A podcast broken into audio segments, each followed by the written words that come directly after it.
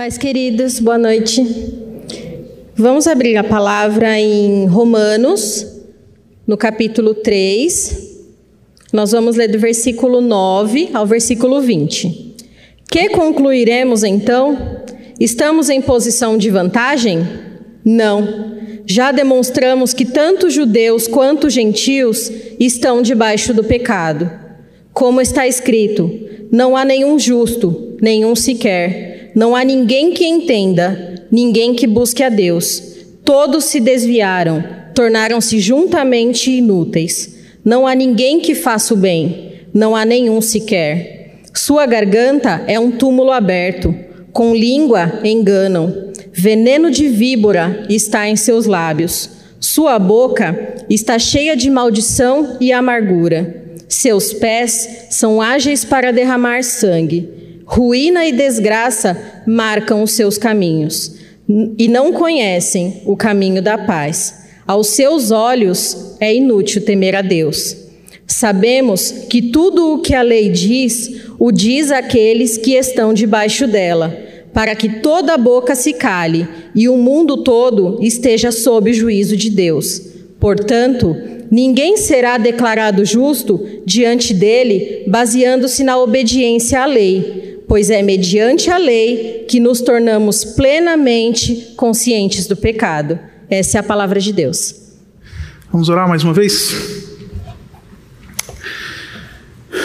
Pai, nos ajuda a sermos fiéis a Ti na medida em que olhamos para essa passagem e refletimos sobre o que o Senhor avalia, como o Senhor avalia a humanidade e o quão desesperadamente precisamos de Cristo.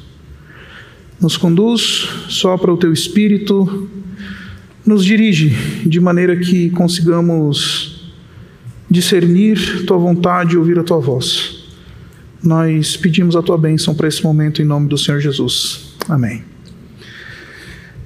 Hoje nós estamos quase encerrando uma série, é o penúltimo episódio desta série que nós nos propusemos a refletir ao longo desse mês importante da reforma protestante para nós.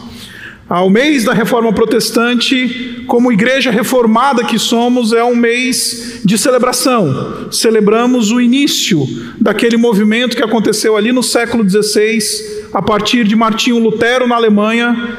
Ah, e esse movimento deu origem ao que nós somos hoje. E aqui na Igreja Batista Urbana nós estamos, nós tomamos a decisão de, ao longo desses meses de outubro dos nossos anos, refletir sobre porções do livro de Romanos. Nós começamos essa jornada no ano passado e nós refletimos sobre o capítulo 1 de Romanos. Passamos todos os finais de semana do mês de outubro do ano passado refletindo sobre o primeiro capítulo de Romanos.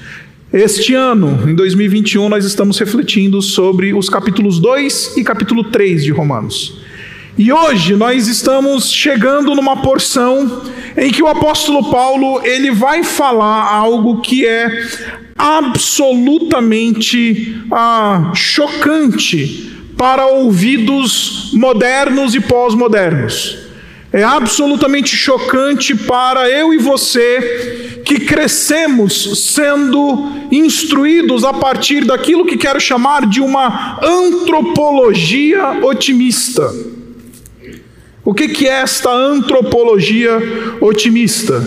É uma visão positiva, elevada do homem como fruto deste dessa modernidade pós-modernidade, nós somos ensinados desde muito cedo a pensar no homem como um ser bom, como alguém que é sensacional, como alguém que tem tudo que precisa para resolver os problemas do mundo. Nós estamos acostumados e somos doutrinados na escola, na faculdade, no nosso ambiente de trabalho, pela TV, pelas mídias, por todos os movimentos que nós estamos acostumados a acompanhar, a pensar que o homem, ele é um ser bom, sensacional, que é capaz de resolver todos os seus problemas, por meio da sua inteligência, por meio da sua grande capacidade. Afinal de contas, nós mandamos o homem para a lua, não tem problema, não tem mazela, não tem ferida neste mundo que nós não consigamos resolver. Esse pensamento, ele é fruto do movimento que nós chamamos de iluminismo. Em 1762, um pensador chamado, que você já deve ter ouvido falar, chamado Jean-Jacques Rousseau, ele escreveu duas obras. Esse pensador, ele foi aquele pensador responsável pelo movimento da Revolução Francesa. Ele foi a grande mente que inspirou a Revolução Francesa, que é o evento que marca o início da modernidade.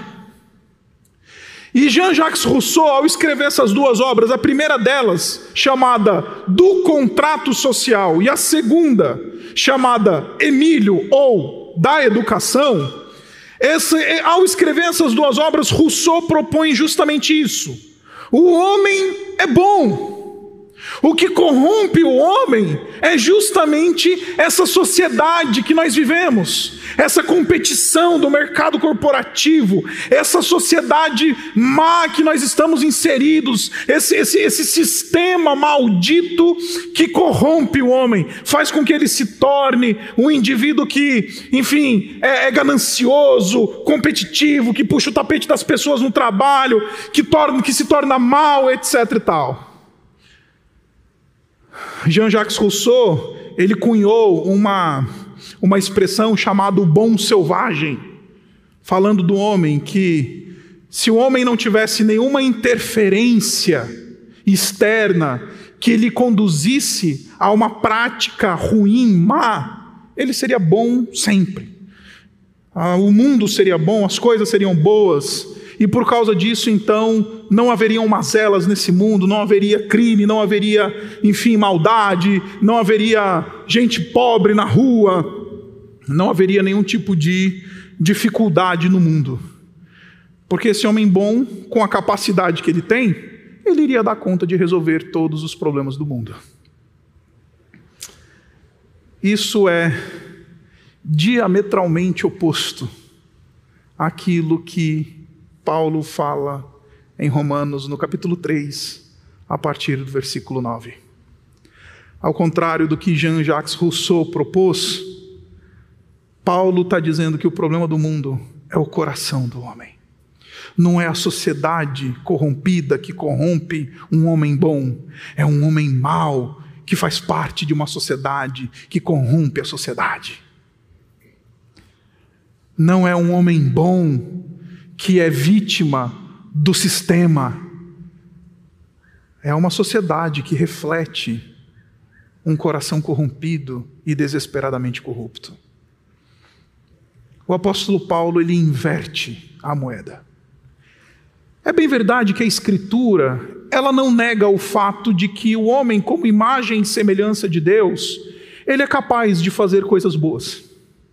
A Escritura não nega que o homem, como imagem e semelhança de Deus, ele é capaz de fazer aquilo que nós chamamos de bom, belo e verdadeiro.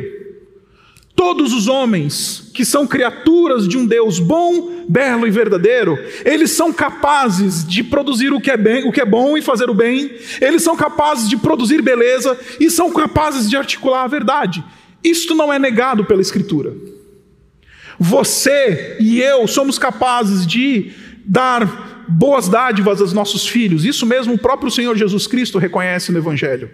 Eu e você temos um senso moral que muitas vezes nos, nos compele a fazer algum, praticar algum tipo de generosidade, de planejar bons planos para as nossas famílias ou para os nossos filhos, ou, ou, ou ter coisas que eventualmente vão produzir coisas boas para esse mundo. A palavra de Deus não nega isso. Quando o apóstolo Paulo, nesse capítulo, ele está dizendo que o homem ele é desesperadamente corrupto e incapaz de fazer o bem, ele está falando do bem que acompanha a salvação, o bem espiritual, o bem que produz justiça aos olhos de Deus, o bem que faz com que sejamos enxergados por Deus como pessoas dignas de graça e pessoas que têm mérito e justiça para comparecer diante de Deus. Quando o apóstolo Paulo está dizendo que não há um justo, nenhum sequer, não há quem busque a Deus, não há quem entenda, ele não está dizendo que nós não somos capazes de fazer coisas boas como somos, por causa da imagem e semelhança de Deus que há em nós.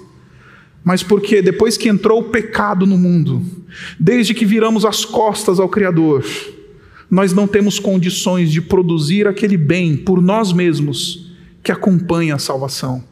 Produzir aquele bem espiritual. Produzir um bem que faz com que Deus reconheça que há algo de bom em nós. Por isso, esse sermão que lhes vou pregar, ele é absolutamente contraproducente para os dias de hoje. Você vai ficar incomodado com tudo que vou dizer em todas as partes desse sermão. Porque eu sei que você foi doutrinado a pensar que você é sensacional. Eu vim aqui trazer a voz do apóstolo e mostrar para você que o diagnóstico que Deus faz de toda a humanidade é que o homem, embora ele seja capaz de boas dádivas, seja capaz de fazer coisas boas, ele não tem condição nenhuma de produzir uma bênção e um bem espiritual, a não ser que Cristo seja aquele que opere na vida deste indivíduo. Mas para que a gente possa entender essa perícope, essa passagem que a gente acabou de ler, a gente precisa entender um pouquinho do fluxo do pensamento do apóstolo Paulo até aqui. Os capítulos 1, 2 e 3 de Romanos, eles formam uma seção dentro do livro de Romanos em que o apóstolo Paulo está dedicado em provar uma única coisa: o que? Toda a humanidade está debaixo de condenação. Toda a humanidade, quer sejam judeus, quer sejam gentios, quer sejam religiosos ou não religiosos, quer sejam civilizados ou não civilizados, letrados ou iletrados, educados ou não educados, ricos ou pobres, não importa onde estão, todos estão debaixo de condenação. Essa é a argumentação do apóstolo Paulo no capítulo 1, por exemplo. Quando ele vai dizer que Deus ele se revela a todos os homens por meio da criação, mas a resposta da humanidade desde o Éden, no jardim, é de se voltar contra o seu contra Deus. E por causa disso, Deus ele está derramando ira sobre toda a humanidade. Isso nós vimos no ano passado quando refletimos sobre o capítulo 1 de Romanos. Esse ano nós vimos o capítulo 2, e justamente no capítulo 2 o apóstolo Paulo vem dizer: Olha, senhor religioso, não são só os pagãos, não são aqueles que somente não conhecem a palavra de Deus, que não sabem o que, que é ah, o evangelho ou o que, o que, que é religião. Você, senhor religioso, você, senhor batista, que se acha autossuficiente, que acha que tem uma herança religiosa, que acha que conhece teologia, que acha que é bom o suficiente, você também está debaixo de condenação. Você está debaixo de condenação por causa da sua hipocrisia, porque você professa o Evangelho, mas você não vive esse Evangelho. Você conhece a lei, mas você não obedece à lei. Você se diz circuncisão, ou seja, alguém que pratica os ritos da religião, mas você não leva a sério o que essa, esses símbolos trazem para nós espiritualmente. Você também está debaixo de condenação. Então o apóstolo Paulo, no capítulo 1 e no capítulo 2, ele eventualmente bota todo mundo debaixo de um único teto da condenação. E aqui nesse texto que nós acabamos de ler, Paulo está fazendo os arremates finais na sua argumentação. Então ele vira e diz assim, versículo 9: Que concluiremos então? É a conclusão do apóstolo Paulo.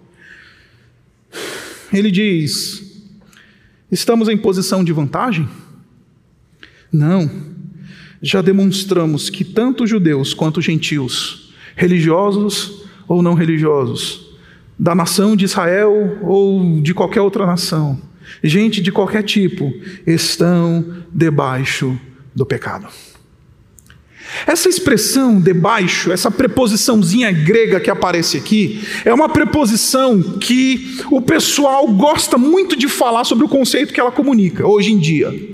Sabe esse conceito de falar tudo é ah, isso é opressor, isso é isso é opressivo, não sei o que, ah, é opressão e tudo mais. A gente gosta de falar de opressão hoje, está na moda falar de opressão. Mas a ideia que nós temos nessa preposição é justamente isso.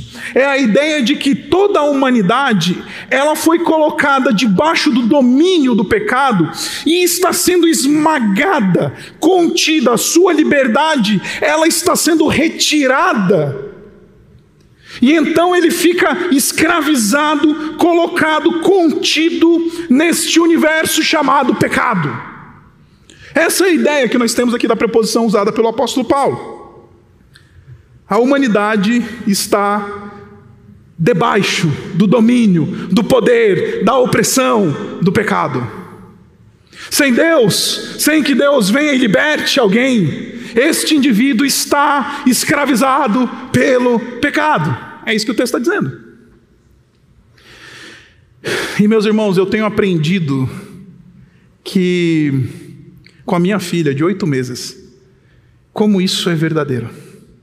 Eu nunca ensinei a minha filha de oito meses a se revoltar, a me desobedecer. Eu nunca ensinei, basta eu tirar o brinquedinho que ela está mexendo. E ela manifesta com oito meses a sua natureza adâmica, a sua natureza pecaminosa, o fato de que ela, com oito meses, está debaixo do poder do pecado. Com oito meses, ela vira para mim ou para a mãe dela, ela aperta a serra, o punho, aperta o olho, e não é fofo, é ira. Você que é pai, você sabe do que eu estou falando, você nunca ensinou teu filho a mentir. Você nunca ensinou teu filho a te desobedecer, a te desonrar. A te desonrar. Por isso que Davi, no Salmo 51, quando ele confessa ao Senhor o seu pecado de adultério com Batseba. O Salmo 51 é conhecido como o soluço da Bíblia, o grande soluço da Escritura, soluço de arrependimento por um pecado grave. Davi diz: Em pecado me concebeu a minha mãe. Eu e você, não há nenhum ser humano que ande neste mundo que não esteja debaixo da força e do domínio e do poder do pecado. Falta um pouco menos de 70 dias para o fim do ano. E eu tenho certeza que quando você começou 2021, você deve ter feito alguma, algum tipo de, de, de plano. Aquelas convenções, né, aquelas declarações, aqueles planos que a gente faz, ah, que as resoluções de início de ano. Eu tenho certeza que você deve ter pensado: ah, esse ano eu vou lutar para ser uma pessoa mais mansa, vou tratar melhor o meu marido, vou tratar melhor o meu, o meu filho, vou ser uma pessoa melhor, vou, vou ser uma pessoa sensacional. 2021 é meu ano, vou brilhar muito. Estamos a um pouco menos de 70 dias do ano, do fim do ano. 68 dias, se não me engano. Já se passaram quase 300 dias esse ano. Eu tenho certeza que você, se você for honesto e olhar no espelho, você vai dizer: é, eu acho que eu não. Porque o pecado, ele prende a gente nessa condição. O pecado é um tirano que domina, e nós estamos debaixo dele, e só sairemos desta escravidão se formos libertos pelo Senhor Jesus Cristo. Essa semana você pode testar a sua natureza pecaminosa. Sai daqui da igreja falando assim: essa semana não vou pecar nenhuma vez. Sai daqui, faz, faz esse, esse Essa semana não vou pecar nenhuma vez. Eu tenho certeza que não vai passar algumas horas para você ter quebrado esse voto porque nós somos naturalmente pecadores. Não é o ato pecaminoso que nos dá o status de pecador, é a natureza que temos que nos faz indivíduos que praticam o pecado sem treino, sem que haja ensino. A gente faz peca naturalmente, porque estamos todos debaixo do pecado. Essa é a tese paulina. Esse é o movimento do apóstolo Paulo. Todos os homens estão debaixo do pecado. Não há ninguém que possa dizer: Eu não estou, eu não sou escravo do pecado, eu não, não, não sou dominado, eu não luto contra o pecado, eu não sou alguém que peco. O apóstolo João vai dizer que até aquele que diz que não tem pecado já pecou porque é mentiroso. Depois que o apóstolo Paulo dá esse decreto, faz essa conclusão, ele precisa provar o seu argumento. Bom, ele precisa provar agora que estamos todos debaixo do pecado. E o apóstolo Paulo, ele agora nos versículos seguintes, ele vai fazer uma série de citações do texto do Antigo Testamento, essencialmente do texto dos Salmos e da profecia do profeta Isaías. E, e, e juntando citações dessas passagens do Antigo Testamento, o apóstolo Paulo ele faz uma coisa sensacional. Em primeiro lugar, ele está querendo mostrar para sua audiência que aquilo que ele está propondo não é o que um filósofo está dizendo, não é o que um doutor está dizendo, não é o que uma pessoa inteligente que está na mídia está dizendo. Ele está dizendo: o que eu estou propondo para vocês é o que Deus está dizendo, porque ele diz assim: como está escrito. Isso não é opinião de um filósofo. Isso não é opinião da Ana Maria Braga quando ela abre o seu mais você fazendo uma reflexãozinha motivacional, dizendo: "Ah, bom dia para você". Não, isso é opinião de Deus. Não é Jean-Jacques Rousseau que fala isso, não é o pastor Isaac que fala isso, não é o apóstolo Paulo que fala isso. Quando ele diz, como está escrito, ele está dizendo audiência. Quem fala isso sobre nós é o próprio Deus. Quem fala isso sobre eu e você, quem faz esse decreto de que todos nós estamos em pecado e debaixo do domínio do pecado, é o próprio Deus. não é uma opinião inteligentinha que vocês têm que considerar, é a voz do próprio Deus que vocês precisam ouvir. E o que é que Deus fala na Sua palavra? Não há nenhum justo, nenhum sequer. Não há ninguém que entenda, ninguém que busque a Deus. Quando o apóstolo Paulo está dizendo que não há nenhum justo, de novo, ele não está falando de justiça horizontal. Ele não está falando dessa justiça quando a gente vira e fala assim, puxa, que pessoa justa, que é correta, é íntegra, é reta. A gente não está falando de justiça horizontal. Não há nenhum justo aos olhos de Deus. Não há ninguém que possa comparecer diante de Deus e diga assim: Deus, eu tenho méritos na minha vida suficientes para que obrigue que o Senhor derrame sobre mim graça. Eu não tenho absolutamente nada na minha mão. Não há ninguém neste mundo que possa dizer: Deus, eu reivindico bênção, eu reivindico salvação, eu reivindico graça, porque eu tenho méritos para te apresentar. O apóstolo Paulo está falando de uma justiça vertical, de uma justiça de alguém que possa dizer para Deus: Deus, pode me recompensar, porque aqui tem mérito. Pode me dar a medalha, porque a medalha não diz honra ao mérito, está aqui os méritos. Não tem ninguém que possa apresentar uma justiça diante de Deus. Por isso, meus irmãos, que o Evangelho ele é tão necessário. Porque não importa o quão íntegro você seja, ou o quão depravado você seja, os dois precisam da mesma graça. Porque a depravação ou a integridade absolutamente não compram a graça de Deus. Não há nenhum justo, nem um sequer. Deus, do alto céu, do seu trono, ele olha para a humanidade e ele diz: Não há ninguém com mãos que possam me apresentar algo para reivindicar justiça e mérito. O mais religioso que você possa ser, Por mais gente boa que você gosta de construir a fama de ser gente boa, por mais correto que você considere se ser, justiça vertical ninguém tem. E aí ele vai dizer, e a partir de então ele começa a fazer uma descrição da condição deste homem condenado, universalmente condenado, diante de Deus. Primeiro, ele não é justo. Segundo, ele não entende. E aqui o apóstolo Paulo vai falar da mente. E eu quero chamar a sua atenção em toda essa passagem que ele cita, essas passagens, ao fato de que o apóstolo Paulo ele está fazendo uma autópsia. Porque ele vai citar partes do corpo humano como referências para partes da nossa existência.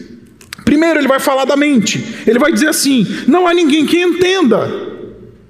Depois, no versículo 13, ele vai dizer assim: sua garganta, está falando da garganta, sua garganta, seus lábios, versículo 13 ainda, é como veneno de víbora. Versículo 14, a sua boca. Note o uso das expressões que falam do corpo humano. A sua boca está cheia de amargura. Versículo 15, seus pés. O apóstolo Paulo pega o cadáver humano e ele começa a fazer uma autópsia. E começa pela mente. E ele diz assim: a mente deles é obscurecida. Eles não entendem. Eu não sei se você já teve a oportunidade de pregar o evangelho para uma pessoa que nunca teve nenhum tipo de preconcepção religiosa, especialmente no que diz respeito ao cristianismo.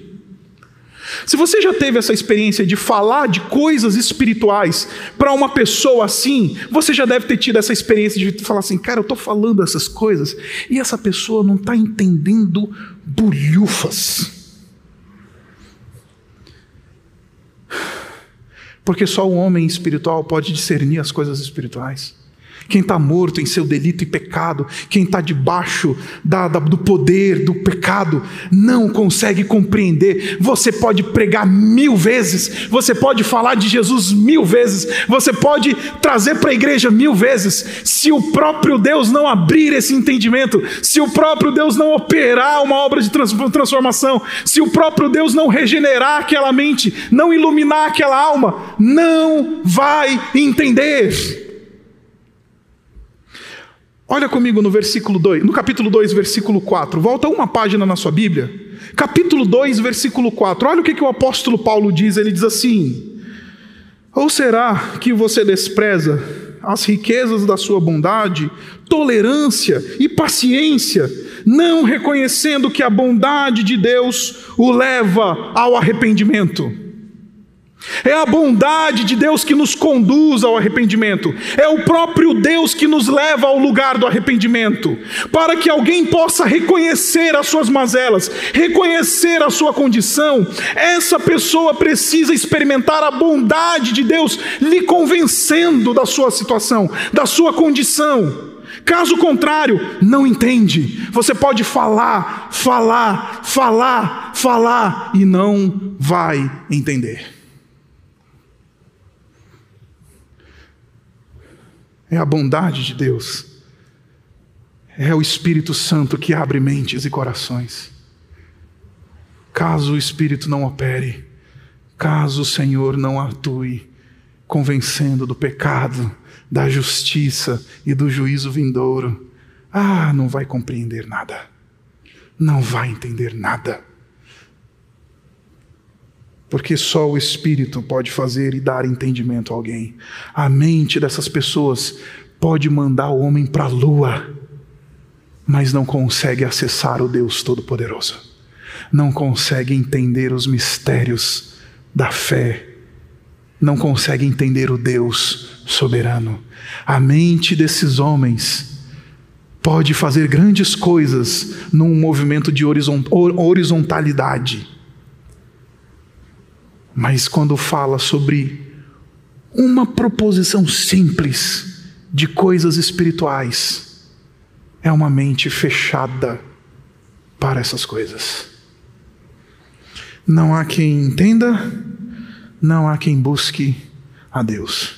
E aí talvez você deve estar entrando em crise agora, porque se você é uma pessoa esclarecida, e eu creio que você seja uma pessoa esclarecida, Esse texto pode nos propor um aparente paradoxo. Porque, meus irmãos, nós vivemos uma época que nunca antes na história da humanidade houve tanto movimento religioso. Nunca antes na história da humanidade o homem procurou tanto o espiritual, desenvolver uma espiritualidade, procurar uma religião, ser um indivíduo que é mais do que só um corpo humano que anda, um coração que bate, uma mente que pensa, um braço que mexe, um pé que anda. Eu sou mais do que isso, então vou procurar um, um movimento de espiritualidade. Aí tem o, aquele que vai lá para o yoga, aí tem o outro que vai para, enfim, a religião oriental, aí tem o outro que vai adorar o cartão de crédito dele, aí tem o outro que vai adorar os filhos, aí tem um outro que vai adorar isso, aquilo, mas sempre há movimento de religião. Sempre o homem estará buscando algum tipo de movimento metafísico, o etéreo, o mundo espiritual, alguma coisa do tipo. A minha sogra, ela não é cristã. E é muito interessante entrar na casa dela, porque ela, eu entro na casa dela, como esotérica que ela é, ela ela, ela chega assim, a gente cumprimenta, ela fala: Hum, tá meio carregado hoje, né?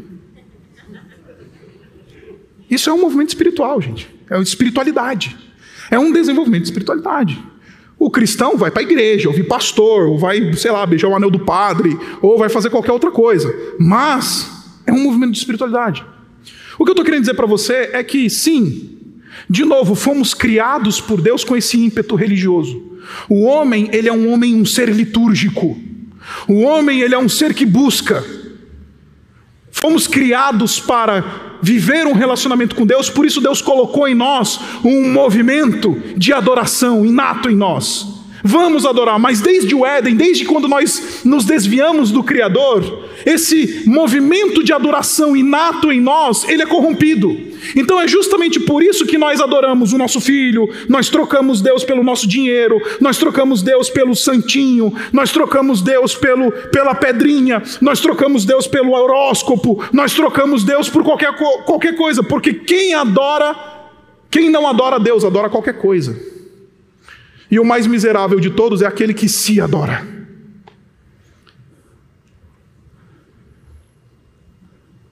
Porque desde que entrou o pecado no mundo, esse movimento de adoração, porque somos seres litúrgicos, somos seres criados para adoração, esse movimento de adoração, ele foi corrompido. Então a gente vai para qualquer coisa, menos para Deus.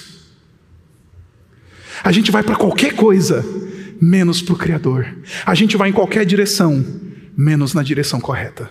A gente vai para qualquer lugar, menos para os braços do Deus Todo-Poderoso. Porque houve uma desconexão no jardim. No dia que viramos as costas para Deus. Lembra da primeira cena que aconteceu depois que Adão e Eva comeram no fruto? Deus veio procurar o homem. Onde é que você está? Onde é que você está, Adão? Aí Adão responde para Deus e diz: Ouvi os teus passos no jardim e por isso tive medo e me escondi. E aí, no esconderijo da nossa alma, a gente procura tudo. A gente cria religião, a gente cria impérios religiosos, mas a gente não consegue buscar o Deus verdadeiro pela nossa própria força. A não ser que Deus venha e se revele a nós a não ser que o Senhor Jesus Cristo venha nos encontrar no caminho de Damasco, como ele fez com o apóstolo Paulo, a não ser que o próprio Deus venha ao jardim e fala: "Cadê você, Adão?" Nós não vamos buscar o Senhor. Não há quem entenda e não há quem busque a Deus. A gente troca a glória do Todo-Poderoso pelo nosso carro. A gente troca a glória do Todo-Poderoso pelo pelos nossos filhos, pelo nosso casamento, pela nossa segurança. A gente troca o Todo-Poderoso por qualquer outro benefício humano. Por isso que o apóstolo Paulo é cabal em dizer: embora todos nós tenhamos esse ímpeto espiritual de buscar alguma coisa, um, um, movimento de espiritualidade, não há quem busque a Deus, não há quem vá na direção correta, porque desde o Éden, todos nós nos extraviamos, todos nós nos perdemos. Todos nós estamos distantes, a não ser que sejamos visitados pelo mesmo Deus, pelo próprio Deus. Depois que ele fala da condição do homem diante de Deus, aí ele vai falar do homem para com o seu próximo. Nos versículos seguintes, ele vai apresentar a ideia de que o homem não somente está numa posição réproba, ou seja, uma posição de condenação diante de Deus, mas essa condenação diante de Deus se expressa horizontalmente, se expressa nas relações com o próximo. E aí o apóstolo Paulo vai citar a partir do versículo 13 os efeitos disso. Os efeitos dessa desconexão com Deus, já que eu não entendo, já que eu não busco a Deus, já que eu me extraviei, já que eu fui para longe, já que eu não sei voltar. Então o que, que acontece numa plataforma horizontal? A sua garganta é como um túmulo aberto. Com a língua enganam, veneno de víbora está em seus lábios. Uma das experiências pastorais mais chocantes que eu já tive na minha vida foi acompanhar uma família que precisou passar por um processo de exumação do corpo de um dos entes falecidos da família. Eu lembro que essa família me ligou e falou assim: Pastor, a gente precisa fazer um, um processo de exumação. Tinha uma situação lá a ser resolvida no âmbito da família e precisaram solicitar na justiça a, a abertura daquele sepulcro, porque não sei se você sabe, mas a nossa legislação brasileira ela garante a inviolabilidade do túmulo. Violar um túmulo sem autorização é crime. Então, solicitaram na justiça o procedimento de exumação e eu fui acompanhar a família. Eu e mais quatro membros da família. Bastou abrir a primeira tampa do túmulo. E eu cheguei a uma conclusão óbvia, mas eu precisei passar por isso para descobrir que um, um, túmulo fechado é graça de Deus. Porque o túmulo aberto revela o ápice da nossa miséria. Um túmulo aberto não esconde o fato que, de que todos nós estamos numa condição de destruição por causa do pecado.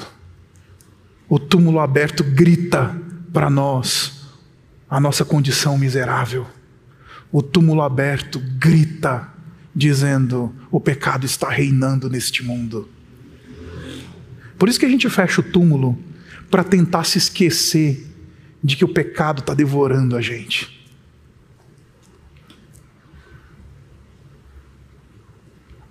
A garganta deles é como esse túmulo aberto, não é uma questão de mau hálito, é churume o que sai de dentro da alma desses indivíduos. O problema não é a sociedade externa, o problema não é o contrato social, o problema não é o movimento da política, o problema, o problema não é o governante no Planalto, o problema é o coração deles, o problema é aquilo que sai de dentro deles, o problema é essa podridão que a garganta deles expõe, o problema é uma espiritualidade, uma alma pútrida.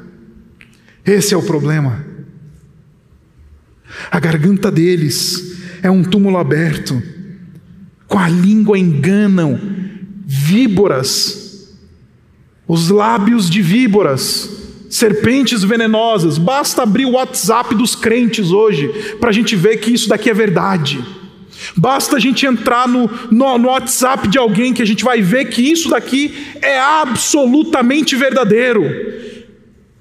Sabe esse negócio de cultura de cancelamento? Está aqui. Víboras. Que com os lábios destroem reputações, que com os lábios fazem fofoca, que com os lábios falam mal das pessoas, que com os lábios só emitem juízo, que com os lábios destroem pessoas.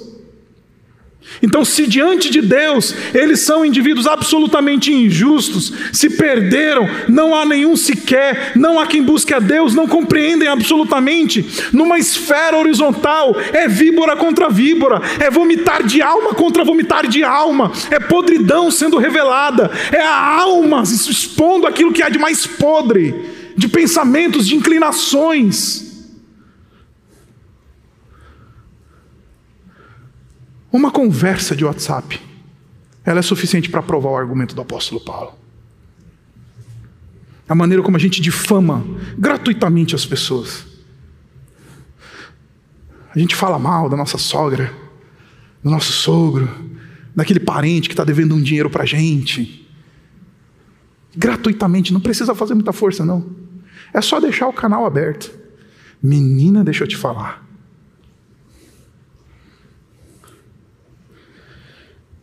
A sua boca está cheia de maldição e amargura, e seus pés. Começou com a mente, passou pela garganta, falou dos lábios e da boca, agora ele chega no pé.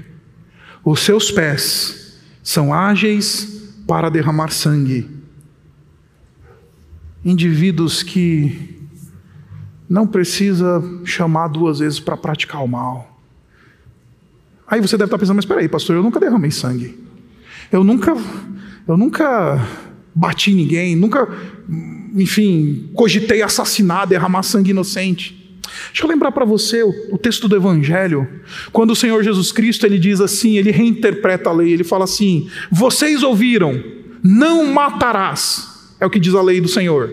Vocês ouviram, senhores judeus, não matarás. Eu, porém, vos digo: aquele que odeia o seu irmão já é assassino. Aquele que odeia, basta eu odiar, e já sou um assassino, eu já derramei sangue, e os meus pés correm para o ódio.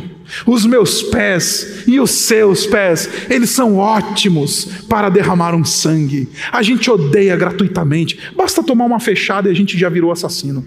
Uma fechada no trânsito é suficiente para eu desejar a morte de alguém, querer a desgraça de alguém, de eu me tornar um assassino. Eu não preciso de muito para revelar isso em mim. Revelar que os meus pés são ágeis a derramar sangue. Basta o meu par no trabalho fazer alguma coisa que eu não gostei, que eu já virei assassino. Porque quando eu alimento um movimento de ódio dentro do meu coração, Deus está encontrando um assassino diante dele. Basta odiar alguém e meus irmãos, isso não é algo distante, não. A minha experiência pastoral, ela me mostra que os movimentos de ódio mais acentuados não é aquele ódio do trabalho, são aqueles ódios dentro dos nossos núcleos familiares. Uma das coisas mais chocantes que eu já vi na minha experiência pastoral foi ver um pai virar para um genro e falar assim: calmo, calmo, não era exaltado, não. Em, absolutamente, em absoluto controle das suas faculdades mentais. Ele falou assim: Eu vou matar você.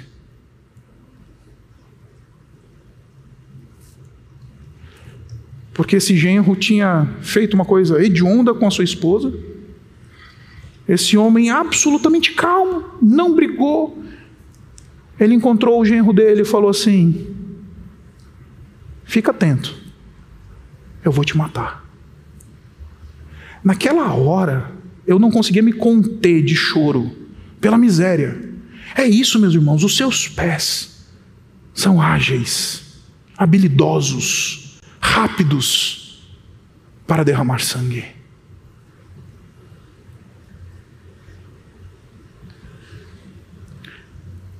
E ruína e desgraça marcam seus caminhos não conhecem o caminho da paz. Ruína e desgraça.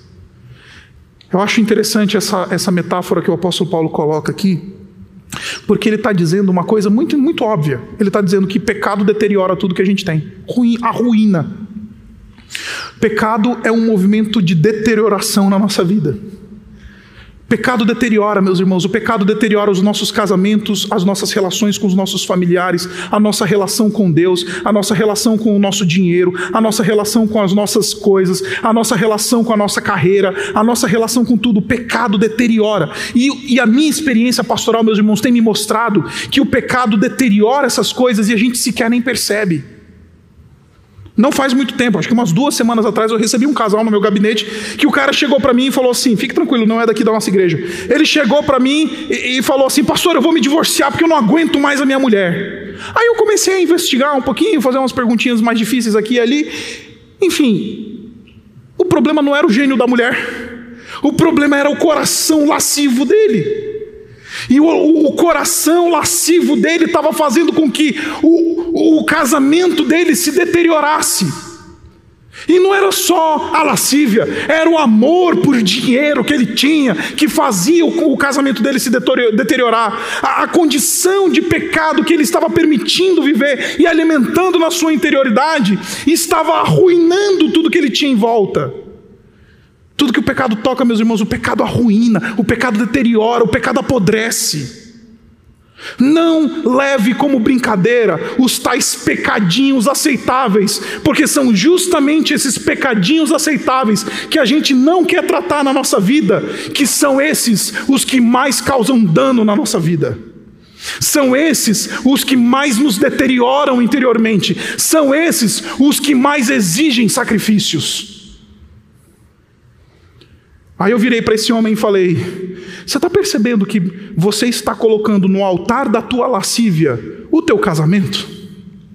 Você está colocando no altar da tua lascívia o teu relacionamento com os teus filhos. Você não está percebendo que você está colocando no altar da tua lascívia o bem-estar inteiro da tua família, da tua casa. Você não está ponderando isso, você não está vendo que você está arruinado e arruinando, permitindo que o pecado arruine tudo que você tem. Eu falo, não, pastor, o problema é o gênio da minha mulher. Ruína e desgraça marcam os seus caminhos. O indivíduo numa vida desgraçada, miserável. Porque não leva a sério a sua condição pecaminosa. Não leva a sério a sua situação diante de Deus. Brinca com o pecado. E porque brinca com o pecado, o pecado está apodrecendo tudo que ele tem em volta.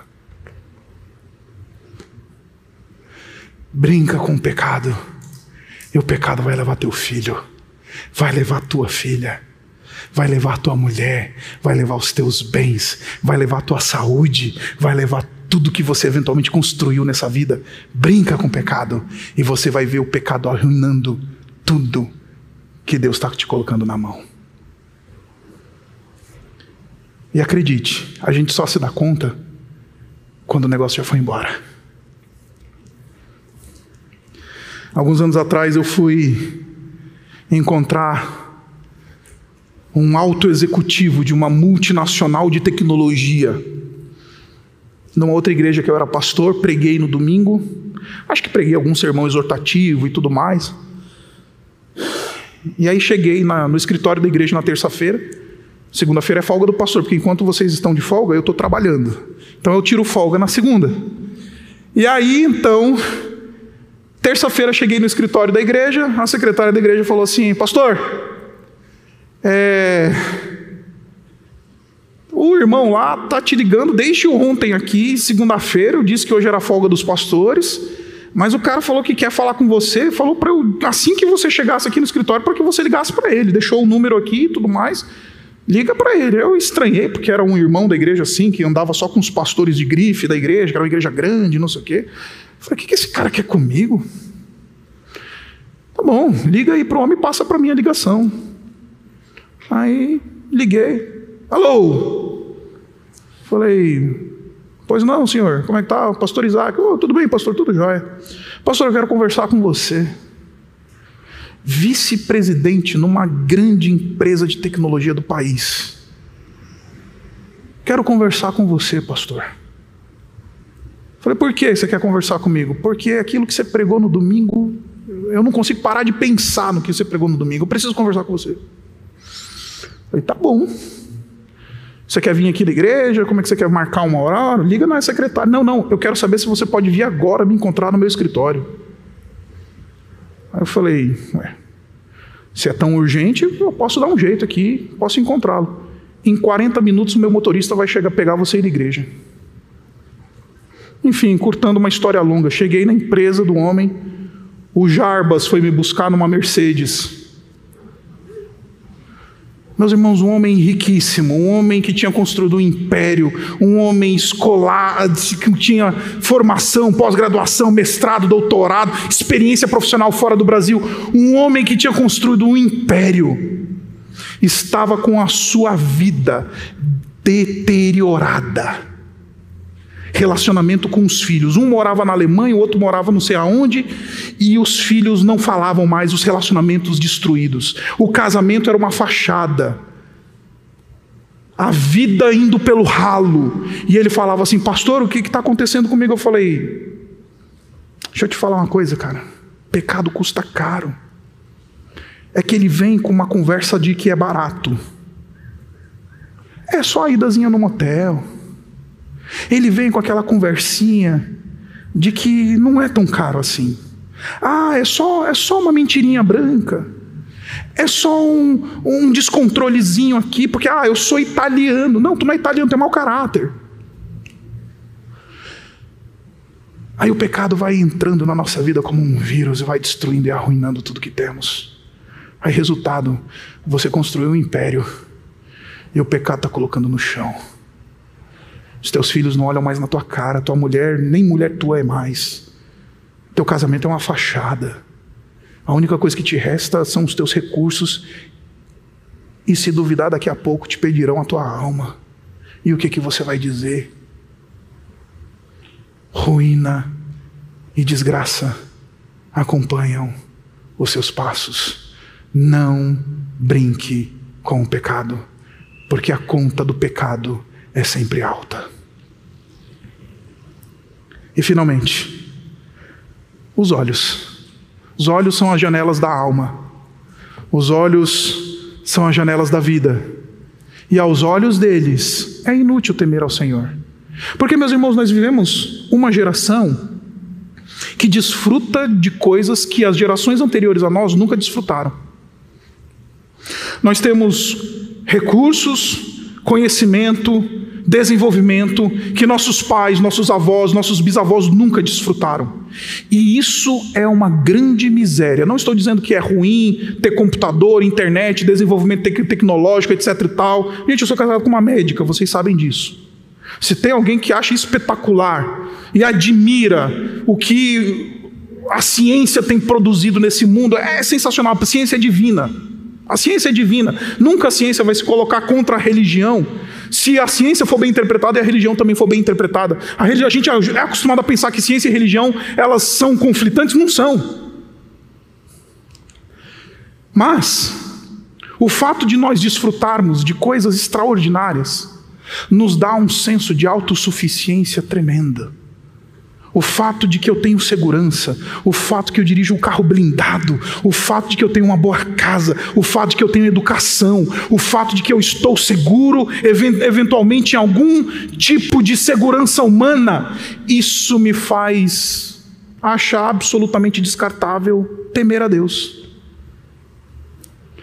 Porque eu tenho o pezinho de meia lá, o PGBL, o VGBL, que é só para não pagar imposto de renda, né? A gente abre o PGBL e o VGBL. Aí a gente acha que isso é seguro. A gente tem seguranças, a gente desfruta de coisas. Aí essas coisas nos dão, nos vendem uma mentira. Ah, então você não precisa de Deus. Você tem grana para ir para a Europa, passar férias com tua família. Você tem dinheiro para pagar os melhores médicos para tratar a tua saúde, você tem recursos, você tem tecnologia a teu dispor, você tem segurança, você tem tudo. Para que você precisa de Deus? A parábola do Senhor Jesus Cristo fala sobre este homem que tem tudo e diz: Alargarei os meus os meus armazéns e construirei e construirei construirei maiores e então direi à minha alma: come, bebe, regala-te. A resposta de Deus para esse indivíduo é louco. Esta noite te pedirão a tua alma. Esta noite te pedirão a tua alma. Embora as bênçãos de Deus, muitas vezes a gente as interprete como razões para deixar de temer a Deus. Pelo contrário, elas deviam nos, nos, nos fazer gritar e falar assim: Obrigado, Senhor, e que cada vez mais eu tema o teu nome. Mas quando a gente recebe do Senhor e desfruta de coisas, a nossa tendência natural é falar: para que, que eu preciso de Deus? Para que, que eu preciso de Deus? É inútil aos seus olhos temer a Deus. E finalmente, versículos 19, e com isso eu começo a caminhar para o fim. Versículo 19, ele diz: Sabemos que tudo que a lei diz, o diz aqueles que estão debaixo dela, para que toda boca se cale e todo mundo esteja sob o juízo de Deus. Portanto, ninguém será declarado justo diante dele, baseando-se na obediência à lei, pois é mediante a lei que nos tornamos plenamente conscientes do pecado. Depois que o apóstolo Paulo cita todas essas passagens provando o seu argumento de que todos estão debaixo do pecado, ele vai apresentar três razões fundamentais para que exista a lei. Três razões fundamentais. E eu vou citá-las somente. A primeira delas é que a lei é para calar a boca da gente.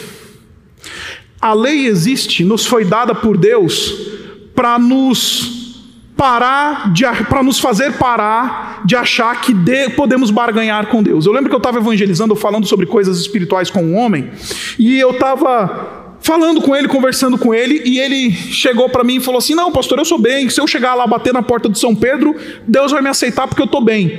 Eu falei assim: Vamos fazer uma brincadeira? Eu falei: Vamos. Vamos pegar só a lista dos dez mandamentos para ver se está ok mesmo? Ele ficou assim meio ressabiado. Falei, vamos, vamos. Primeiro mandamento: não terás outros deuses diante de mim. Tu adora tua mulher, teu filho, teu dinheiro, teu. Ih, pastor, de vez em quando eu estou nessa daí. Pois é. Segundo mandamento: não farás para ti imagem de escultura. Você tem alguma coisa na tua vida física que representa o teu Deus? E eu tenho. Tem uma medalhinha lá que eu acho que Deus está lá naquele negócio. Segundo mandamento já foi para o brejo. Não terás outros deuses diante de mim, não farás para ti imagem de esculturas, não tomarás o nome do Senhor teu Deus em vão. Tu já falou assim, ai meu Deus, ou você já usou o nome de Deus para ter algum favor, algum, algum benefício do tipo: olha, eu juro por Deus que eu te pago, sogrinha, me empresta a grana aí. Você já fez isso? Já. Isso é usar o nome do Senhor teu Deus em vão. Terceiro mandamento, você quebrou também. Quarto mandamento guarda o sábado. Você tem um dia no teu, na tua vida de workaholic que você é, que você para a rotina e fala assim: hoje eu vou buscar o Senhor e vou descansar, porque eu não quero ser idólatra do trabalho, eu preciso descansar. Ih, pastor, eu sou meio workaholic. Pois é, quarto mandamento também já rodou. Quinto mandamento, honra teu pai e tua mãe. Teve algum dia que tu já brigou com tua mãe, com teu pai? Aí ele. Ih, pastor, teve uma época aí quando eu era mais jovem, eu briguei, fiquei alguns anos sem falar com meu pai com a minha mãe. Pois é, tu rodou no quinto mandamento também. Sexto mandamento: não adulterarás. Não, desculpa, não matarás. Você já odiou alguém? Porque odiar alguém é matar, é ser assassino segundo Jesus. E um monte. Sexto mandamento já rodou. Não, sétimo mandamento: não furtarás. Você já pegou alguma coisa que não devia? Já teve algum lucro indevido? Já. Sétimo mandamento rodou. Não adulterarás. Você já olhou para a mulher do próximo, já deu aquela olhadinha de esguio, falou assim: Ah, se eu pudesse, meu dinheiro desse. Ele, pastor, já. falei: Tu rodou no sétimo mandamento. Não cobiçarás. Desculpa, não furtarás.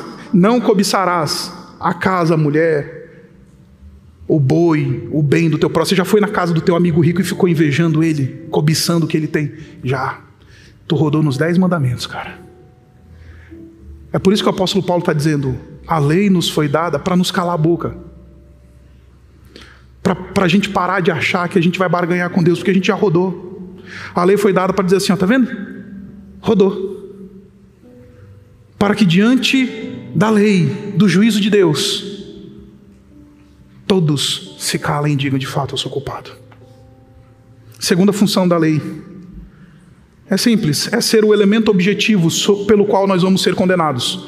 Quem é da área do direito sabe do que eu estou falando. Se não há lei, não há crime. E se não há crime, não há condenação. Mas se há lei, o juiz, quando julga, ele julga com base na lei, não com a sua opinião.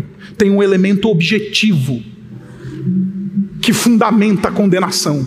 A lei ela serve para ser esse elemento objetivo que fundamenta a condenação de Deus. Deus no dia do juízo, ele vai condenar réprobos dizendo: "A minha lei foi desobedecida". E em terceiro lugar, a lei nos foi dada para versículo 20, nos tornarmos plenamente conscientes do pecado. Ana Beatriz tem, desculpa, a Antonella tem oito meses. E lá em casa a gente está perto da nossa rack da sala com uma tomada meio para fora, com os cabos lá meio para fora, desencapados e não sei o quê. E aí a Isabela chegou para mim e falou assim: amor, a gente precisa arrumar essa tomada. Porque a Antonella começou a engatinhar na casa e ela vai botar o dedinho nessa tomada aí e Deus nos livre e guarde de uma desgraça. E é interessante porque a Antonella começa a engatinhar, está engatinhando pela nossa casa, aí ela vai para perto da tomada, aí a gente diz assim: Antonella, não. Aí ela vira, disfarça, aí passa um minuto. Ela olha para a gente, vê se tem alguém olhando, ela já começa a ir para perto da tomada de novo. Quando a lei da casa diz não coloque o dedo na tomada, o que a lei, no final das contas, está revelando é que, Antonella, você é uma colocadora de dedos na tomada. Quando a lei diz não adultere, a lei está dizendo você é um adúltero. Ela traz a consciência do pecado. Não cobice, ela está dizendo você é cobiçoso. Quando ela diz não furtarás, você é ladrão. A lei expõe e nos dá plena consciência do pecado. As três funções da lei.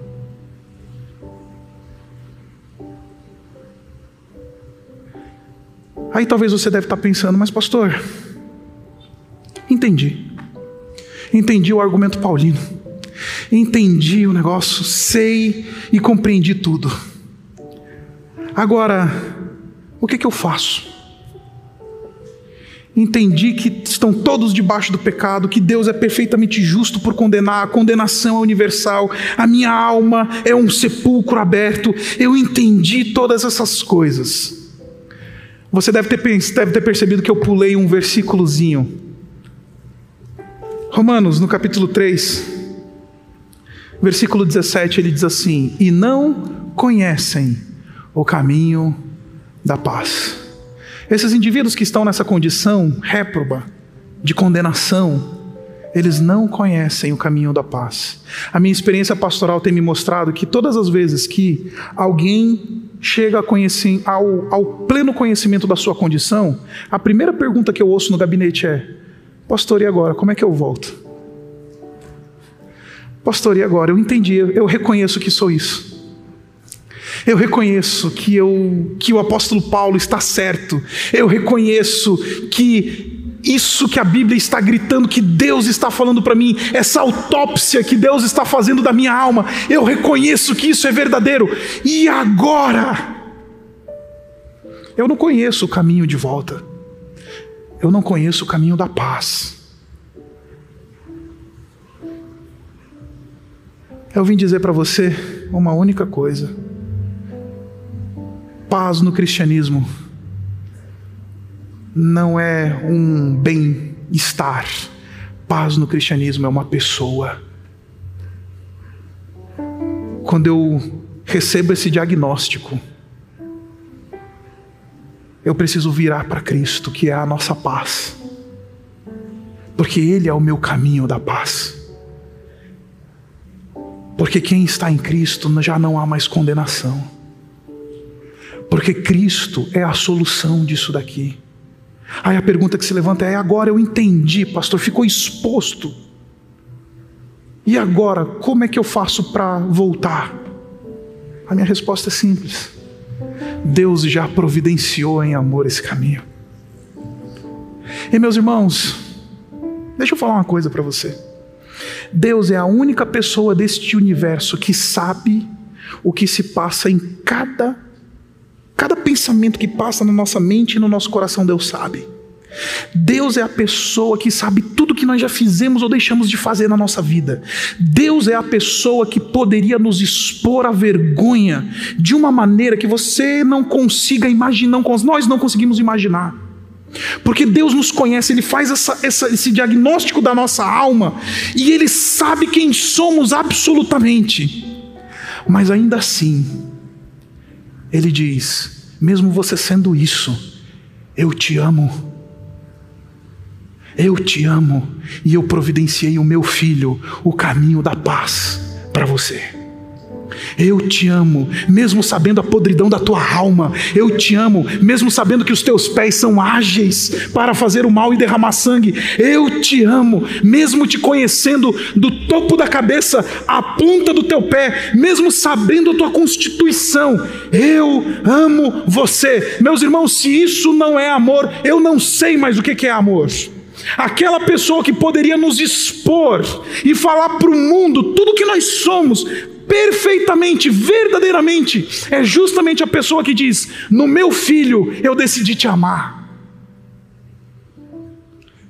No meu filho eu te chamo de volta e falo: Agora toma o caminho da paz.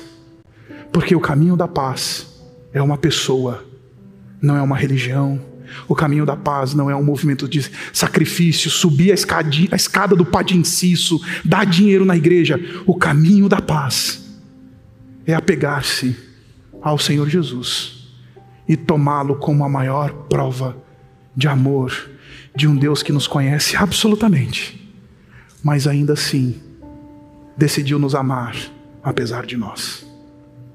Pastor, e agora? Qual que é o caminho? É chegar no pé da cruz e falar: Obrigado, Jesus. Obrigado. Porque Deus me conhece de alto a baixo, sabe tudo que fiz na minha vida e deixei de fazer, de bom e de ruim, até aquelas coisas que eu escondo de todos, Ele sabe. Ele poderia botar a minha vida no outdoor. Ele disse: Eu decido te amar. O caminho da paz é uma pessoa é Jesus. Abaixe sua cabeça e vamos orar. Obrigado, Pai, pela tua palavra.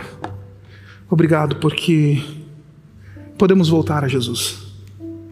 Podemos viver com Jesus.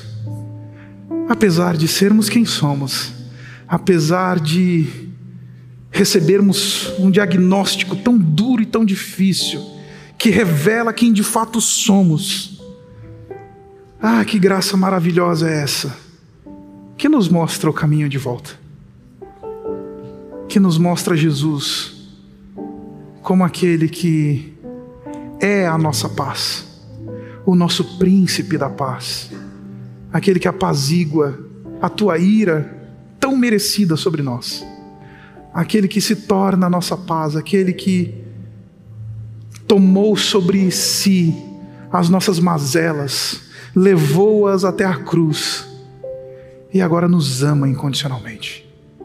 Ah, obrigado por Jesus. Obrigado porque há uma vírgula. Obrigado porque há um, um movimento. Obrigado porque esse, esse diagnóstico e essa autópsia não é a palavra final. Mas há um Senhor Jesus, há um caminho da paz, há um madeiro que foi levantado há um Cristo crucificado, há um Senhor soberano gritando aos nossos ouvidos essa noite: Eu amo você.